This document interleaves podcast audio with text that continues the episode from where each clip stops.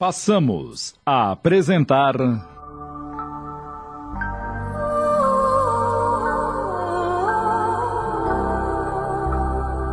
Renúncia. Minissérie de Tony de França em 20 capítulos da obra psicografada por Chico Xavier, ditada pelo Espírito Emmanuel.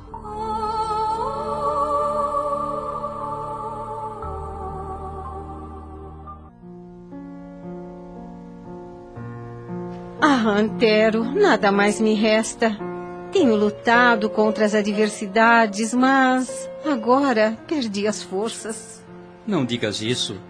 És jovem e bela, e Deus não te negará saúde para conquistar a felicidade que parece destruída. Contes comigo em todos os sentidos. Não duvido das suas boas intenções, mas a morte de Cirilo me aniquila para sempre. Madalena, penses agora na tua filha que exige teus sentimentos de mãe. Não te deixes abater por situações transitórias.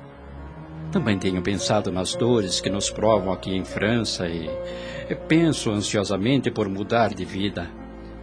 Basta uma palavra tua que te levarei para onde quiseres. Que tal irmos para a nossa querida Espanha? Antero, apesar das minhas angústias e amarguras, se possível fosse, era para a colônia de Connecticut que eu iria, onde eu talvez poderia colher as últimas notícias do meu bem-amado, pois é bem possível que alguém da família Davenport tenha sobrevivido.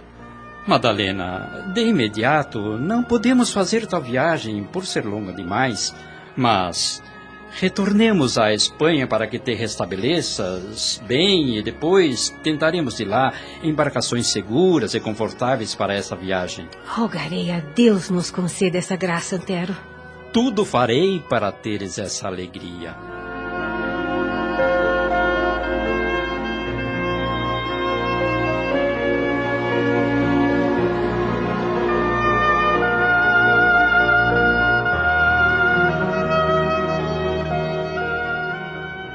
A filha de Dom Inácio sentia-se morrer aos poucos. Cogitava em seus pensamentos a provável chance de nunca mais poder andar. Estava desesperançosa. Até o suicídio lhe passou na mente, pois assim não seria mais peso para ninguém. E certa noite. Lembro-me que papai guardava um vidro pequeno de um fulminante tóxico. Mas como buscá-lo se não posso mover-me? Ah, já sei. Vou pedir a Dolores que o apanhe para mim. Filhinha, não chores. A mamãe está aqui ao teu lado. Madalena, ao esticar o braço para confortar a filha, esbarra no crucifixo que sua mãe lhe deixara antes de morrer. A cruz lhe cai no peito como um sinal, advertindo-a indiretamente, e ela, compreendendo aquele gesto, murmurou aos ouvidos da pequenina Alcione. Ah filhinha do meu coração. Jesus compadeceu-se de minha alma aflita e perturbada. Ficarei contigo até o fim.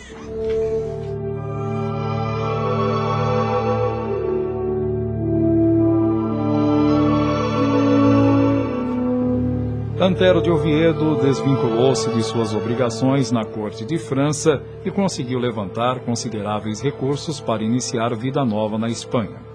Madalena, jamais restabelecida, sem dores nos pés e calcanhar, conseguia dar alguns passos. Dolores era seu constante apoio. Por escolha de Madalena, o destino final era Ávila, na região de Castela Velha, pelo fascínio que a cidade lhe exercia em seu espírito. A viagem não foi fácil, apesar das paradas nos pontos principais do percurso na região de Catalunha, descansaram por duas semanas e dali seguiram num confortável navio até Valência. Nessa embarcação, Antero teve uma surpresa. Não acredito no que meus olhos veem. É mesmo Frederico Zaza? Meu velho amigo de infância? Nosso mundo é deveras pequeno. Que bons ventos o trazem por estas bandas. Me dá cá um abraço amigo. Decidi retornar ao meu país, juntei um bom capital em França e busco novos empreendimentos na minha pátria. Pois veja que o feliz acaso nos aproxima. Tenho em mãos justamente o melhor negócio dos últimos tempos. Como assim? Que negócio? Por acaso conheces o mercado de escravos para as colônias estrangeiras? Nos tempos de hoje, é o tipo de negócio mais rendoso. Bem sabes que o novo continente demanda o braço escravo e pode-se obter uma fonte de lucros com o mínimo de esforço. Mas como? Bastam algumas naus de bom porte que visitem a costa da África regularmente. Mas só isso? É, apenas isso. Troca-se bugigangas por selvagens que passam a gozar os benefícios da civilização. Creio, meu amigo, que chegas à Espanha no exato momento aos teus interesses.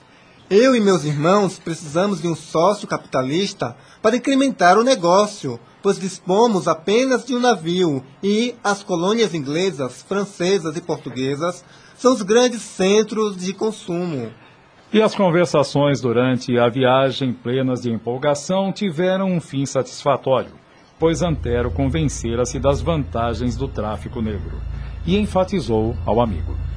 Federigo, estou disposto a associar-me a ti e aos teus irmãos, mas primeiramente conduzirei minhas três companheiras até Ávila, acomodá-las-ei e no próximo mês encontrarei contigo. E assim se fez. Antero adquirira uma modesta vivenda a três quilômetros do estabelecimento das religiosas carmelitas, onde Madalena recebera a melhor educação. A paisagem não era bela. No começo, ela sentiu-se muito triste e encarcerada, presa às emoções amargas que acompanhavam. Antero, por sua vez, viajou para Madrid a fim de cuidar dos novos interesses. Federigo Isaza, astuto, conduzia sua presa fácil ao esquecimento de suas obrigações. Assinou altos compromissos com agiotas e financistas inflexíveis.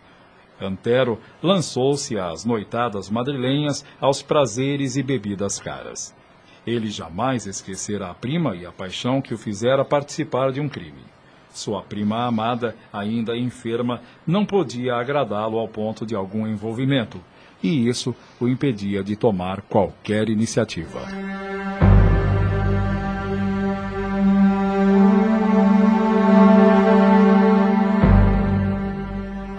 Preciso fazer alguma coisa. Há mais de um mês que Antero partiu e os recursos que nos deixou estão se esgotando. Apesar das dores que sinto nos pés, posso caminhar com Dolores me ajudando. Podemos trabalhar a terra e dela sobreviver. É só buscar sementes e mãos à obra. Vou falar com Dolores.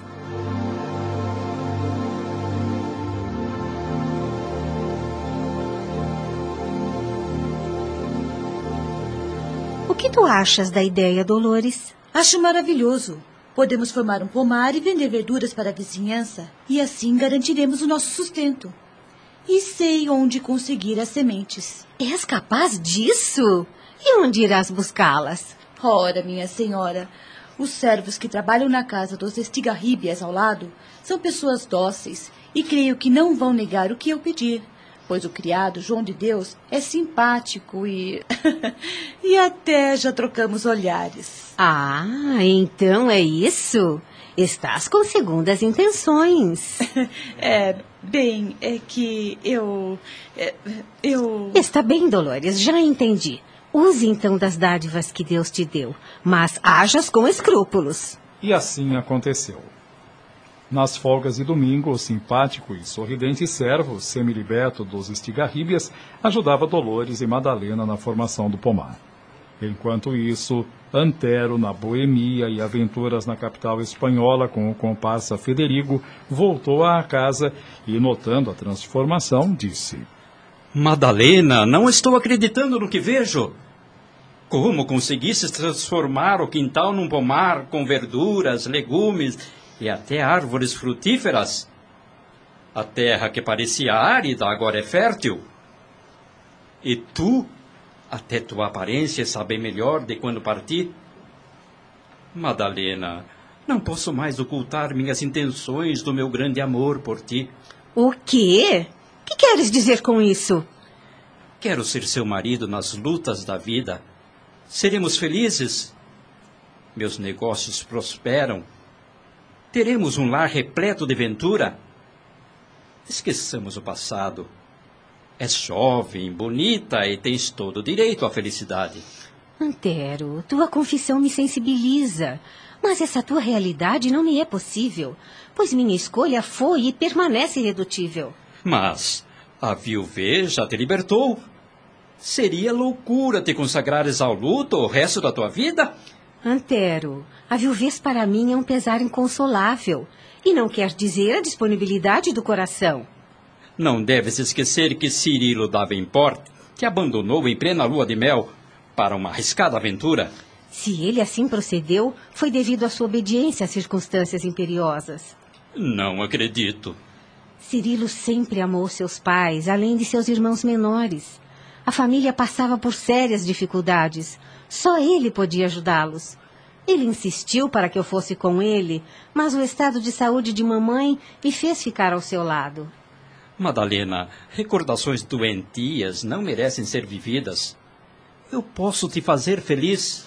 E não deves perder a esperança de um futuro feliz para ti. Madalena, ainda ontem comprei uma casa confortável ao lado da igreja de São Tomás para você, Alcione Dolores. Sou-lhe muito grata, Antero, mas não tenciono deixar esta chácara, agora que temos pequenos proventos da horta para atender nossas necessidades caseiras. Deves pensar mais em ti mesmo e na administração dos teus negócios. Destes-me tuas razões, defendesses o irlandês intruso e ainda induzes-me a procurar ventura conjugal, mas nem assim. Eu não renuncio!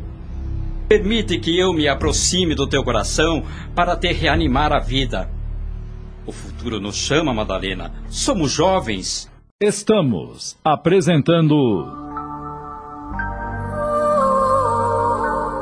Renúncia. Voltamos a apresentar. Renúncia.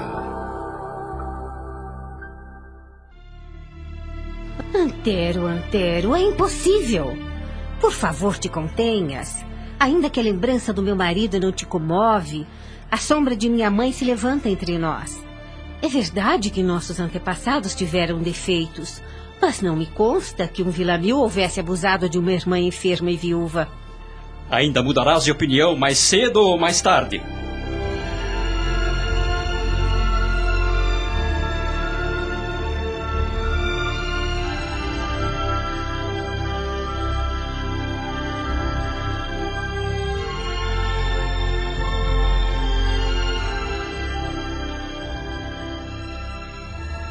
Três anos se passaram.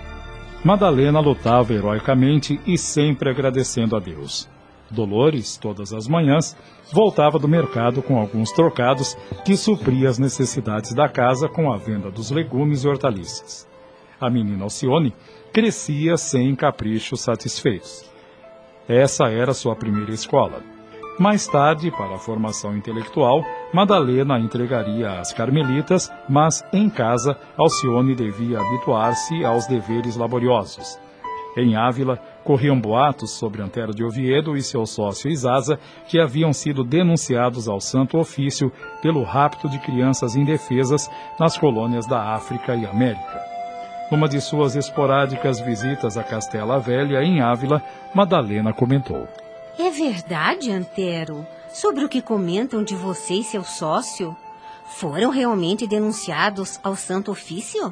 Ora, Madalena, tudo balela. São invejosos a despeito do nosso sucesso. Não dês ouvidos a eles. Madalena, pouco a pouco, ia habituando-se ao severo contato com a natureza no pomar de sua chácara.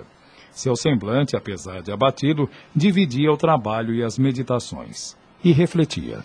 Não me esqueço que a minha primeira intenção aqui na Espanha era de enveredar-me à América para obter notícias da morte de Cirilo. Mesmo com os pés ainda doentes, não perco a fé no Altíssimo para obter minha recuperação.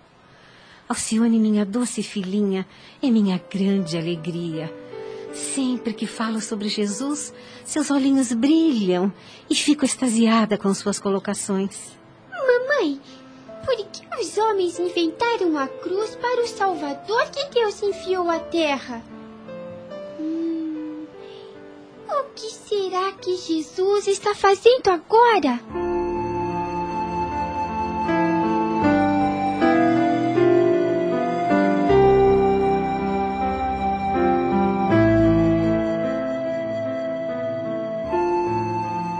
Certa feita, a seca tomara conta naquela região e as plantas secavam. Quando então. Filhinha, desde que aqui chegamos, jamais presenciei tão grande estiagem. Todos estamos aflitos. E se não tivermos chuva para os próximos dias, não sei o que será de nós. Mamãe, a senhora sempre diz que tudo é conforme a vontade de Deus. Devemos ser agradecidos e orar sempre, não é? Ah, minha filhinha, você é um anjo que me alegra o coração. Mamãe, eu vou orar a Deus para que ele não esqueça das plantinhas ressequidas e dos animais no campo. E Alcione juntou as mãozinhas e, olhando para o alto, num ato de súplica, começou a balbuciar algumas palavras. Pai nosso, só o Senhor pode nos socorrer.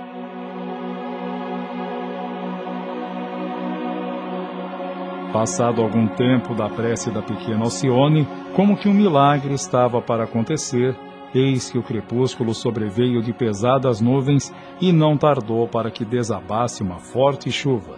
E a pequena Alcione, depois de aspirar o ar puro, exclamou com olhos fitos no alto e disse: Agradeço muito! Com quem falas, filha? Por acaso é alguém ali na estrada?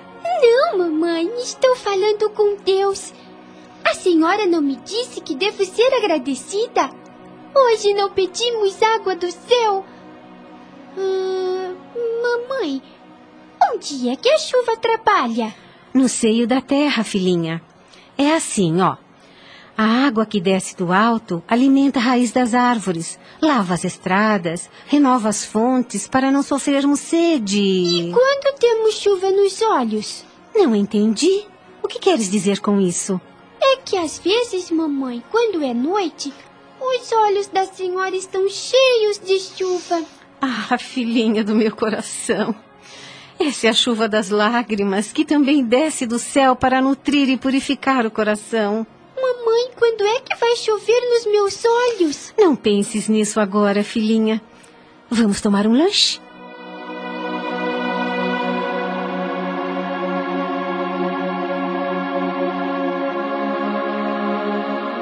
Uma outra ocasião, onde Dolores trabalhava no pomar e Alcione estando com ela, que também cavava a terra com uma minúscula ferramenta, eis que...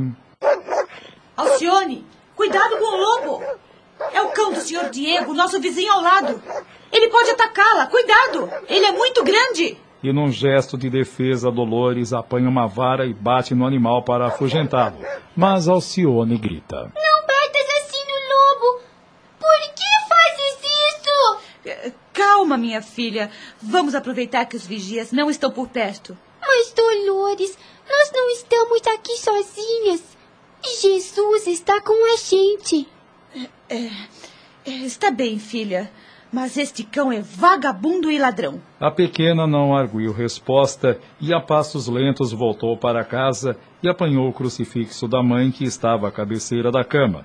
E, voltando ao pomar, mostrou a Dolores e disse: Dolores? Mamãe me contou que Jesus morreu entre dois homens que roubavam. Pois bem, depois falamos com Dona Madalena sobre esse cão.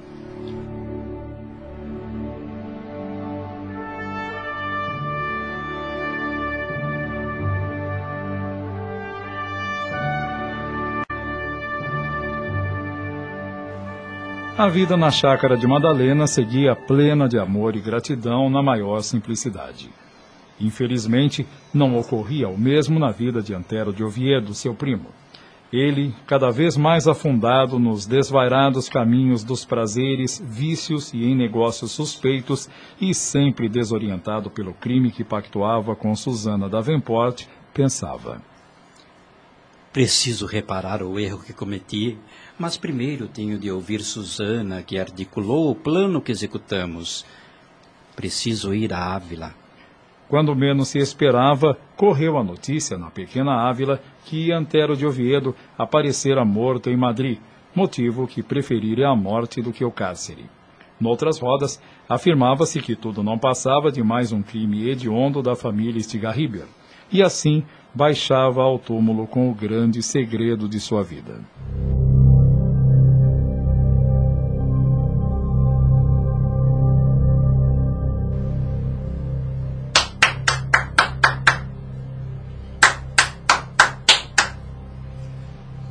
João de Deus, aconteceu alguma coisa? Senhora, fugi para lhe trazer graves notícias. Por esta noite ouvi uma conversa de Dom Diego com o filho a respeito desta propriedade. Mas como assim? De que falavam? É que o Santo Ofício vai ocupar-se das propriedades do senhor Antero de Oviedo e que os Tigarríbias vão incluir esta chácara no espólio do falecido. Eles não podem fazer isto. Esta casa é minha, me pertence. Acabamos de apresentar